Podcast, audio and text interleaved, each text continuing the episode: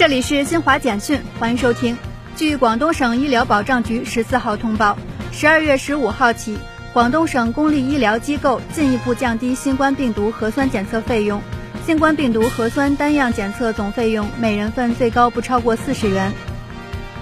十四号，推动成渝地区双城经济圈建设，重庆四川党政联席会议第四次会议在四川宜宾召开。会议提出共建成渝地区双城经济圈，二零二二年拟推进重点任务共十个方面四十六项，拟推进重大项目一百六十个，总投资约两万亿元。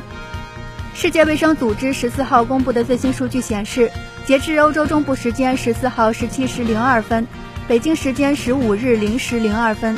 全球确诊病例较前一日增加三十九万五千五百六十四例，达到两亿七千零三万一千六百二十二例；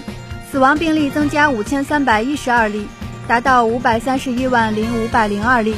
以上由新华社记者为您报道。